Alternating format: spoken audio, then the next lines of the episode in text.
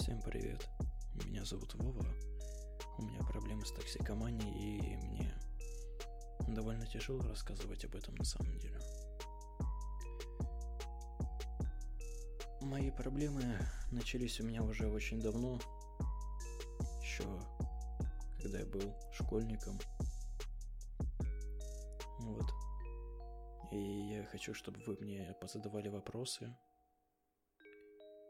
и я на них отвечу обязательно.